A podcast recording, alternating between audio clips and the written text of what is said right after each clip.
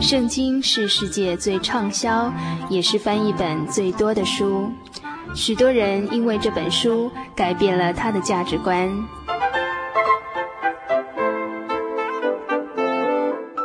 请和我们一起进入圣经的迷人世界。欢迎收听《圣经小百科》。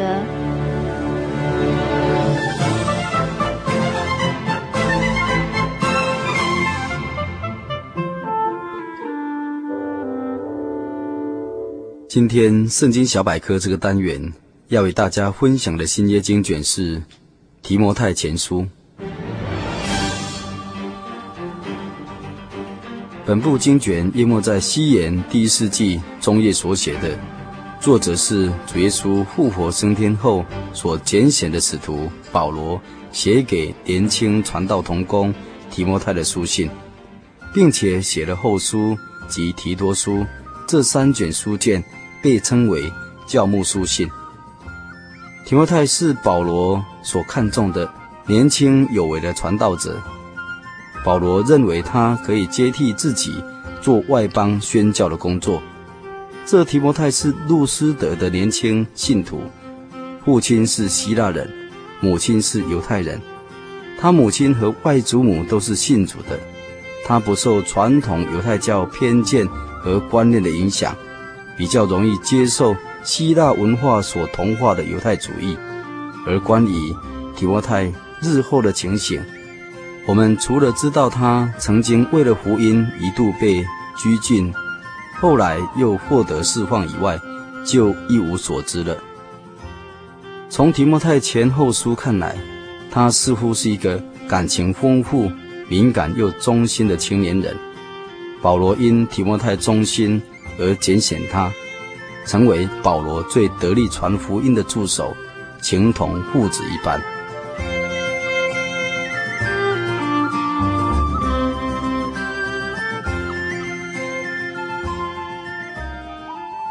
本部书信写于马其顿，当保罗被关在罗马两年，获得释放以后，他再到以弗所，后来再由以弗所往马其顿时。就将提摩太留在以弗所，他自己本来希望不久可以再回来，因为他在马其顿耽延了许多日子，不能很快的到以弗所，所以就写了这封书信，教导提摩太要如何固守真道，抵挡异端各种错误的教训，维持纯正的信仰，并且指示他怎样处理教会的事务。劝勉他为主尽忠职守，过敬虔的生活，作为信徒的榜样，做美好的见证，以担当牧养以弗所教会任务为目的。本部书信被列为保罗书信的第十卷，主要的信息是论到教会的管理，及在论到教会一切的工人如何各尽其职，怎样管理神的教会，过敬虔的生活。维护纯正的信仰，指定永生，做美好的见证。随着时代的变迁，各种科技的发展更是一日千里。现代人在文明下，物质生活越充裕，但是社会风气反而每况愈下。过去早期世代相传的道德伦理观念、遵行法则，全然遭受破坏。农业社会淳朴的善良风气已经不再有了，原本被视为罪恶的事情，今日却似乎有被默许。在一般大众眼中看来，这或许是只是社会转型的必然现象。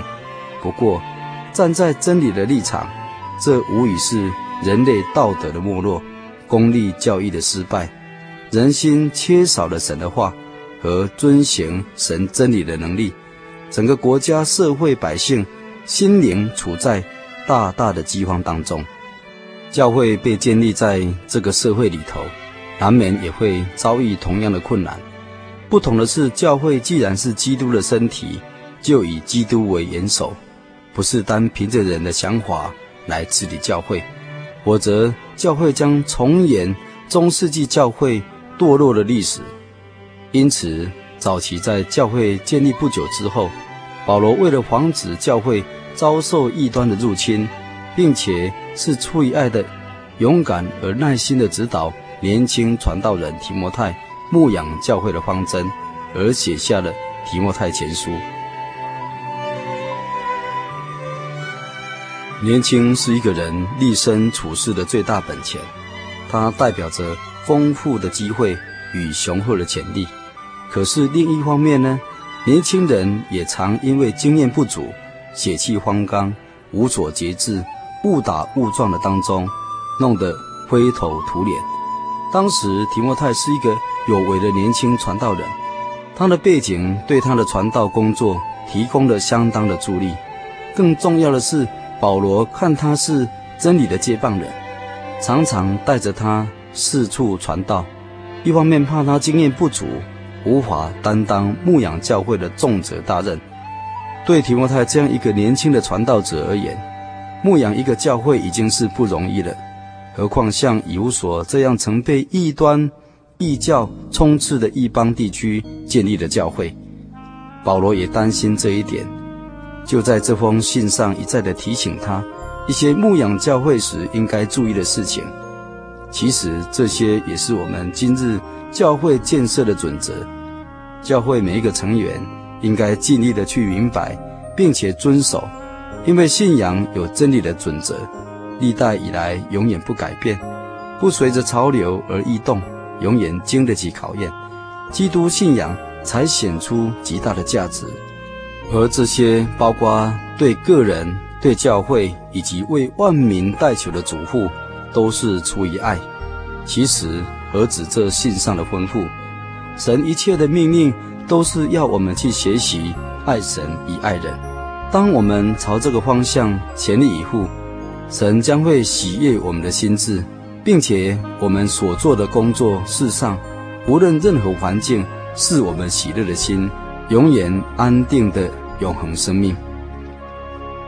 但愿听友有时间再细细的品尝提摩太前书的信息，必能使我们因信耶稣基督。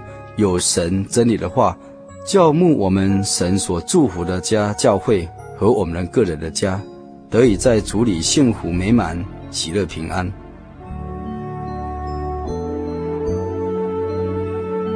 现在我们一起来向神祷告，奉主耶稣圣名祷告，亲爱的主耶稣，你是一切美善唯一的源头，我们的灵要仰望你，顺服你一切的带领。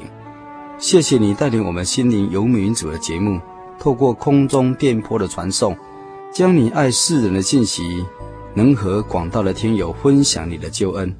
求你垂听我们的祷告，使各国政府和领袖有真理的智慧，带领国家人民百姓，好使我们可以享有宁静的时间，度敬虔平安的生活，使全人类都得救，都明白真理。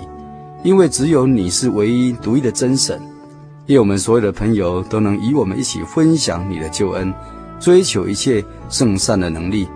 祝我们一切的工作使我们纯洁忠贞。祝福我们全家和一切来到你面前的人，也因你的旨意帮助一切身心受创伤的人，使他们饱受你的恩惠，来相信你、认识你。愿一切的尊贵、荣耀、权柄。都归在你的名下，一直到永远，阿门。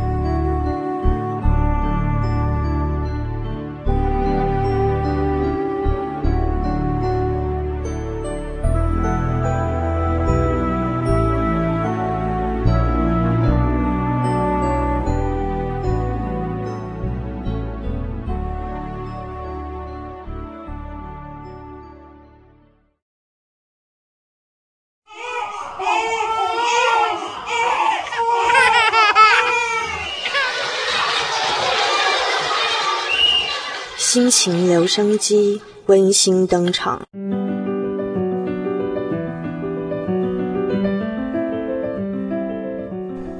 一个遗憾。那天在台中往台北的火车上，他坐在我旁边。一个脏脏黑黑的男孩子，大约是国中的年纪。我不知道他是谁，我只知道他听不见任何声音。一上车，他便咿咿呀呀地找人说话，似乎想问些什么。我的心里闪过一股念头，害怕他是坏人，所以下定决心不理他。餐车、饮料车陆续过去了，我一直想买瓶饮料请他喝，但是我没有。就这样，我在要理他或不要理他之间挣扎了好久。下车前，我看着熟睡的他，再看看他手中的车票，我忽然大惊失色。他要到桃园，而此时的车子已经在台北了。我惊慌地叫醒他，试着和他沟通，告诉他该怎么办。起先，他只是慌乱地到处看来看去，后来似乎绝望地向我挥挥手，并且比个手语，谢谢我。下车以后，我站在车外看着他的背影，难过了好久好久。他还留在车上。如果我在他上车的时候能帮他一下，在他找人帮忙的时候我能理他一下，这件事情就不会发生了。已经过了半年，到现在想起来，仍然会隐隐的心痛。我们是不是常常忽略了我们对别人的关怀，尤其是那些真的需要我们帮助的人？一个遗憾，听友笑林。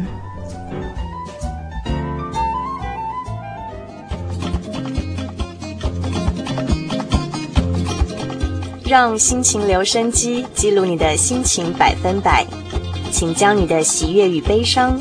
不足与愁烦，坚持与想望，通通记录下来，寄到台中邮政六十六至二十一号信箱，传真号码零四二四三六九六八，欢迎来信哦。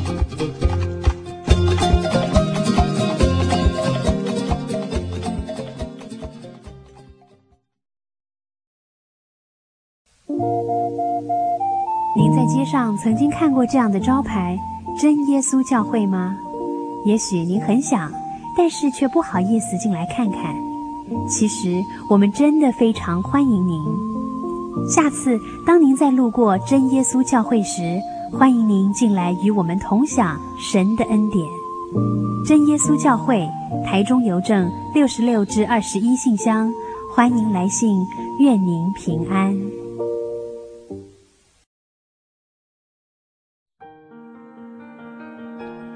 由于社会经济繁荣，平均寿命延长，台湾已逐渐迈入高龄化社会。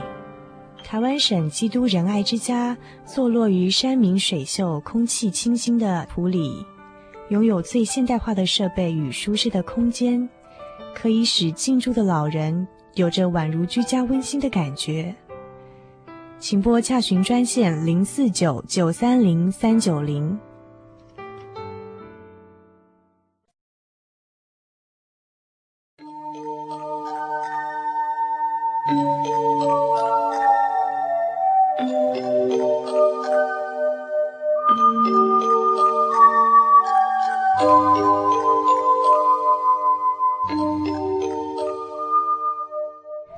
亲爱的朋友们，时间真的过得很快，眼看着一个礼拜才一个小时的心灵的游牧民族这个节目呢，就要接近尾声了。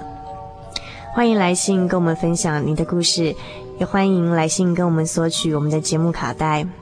台中邮政六十六至二十一号信箱，传真号码零四二四三六九六八。愿您平安，祝您今晚有个好梦。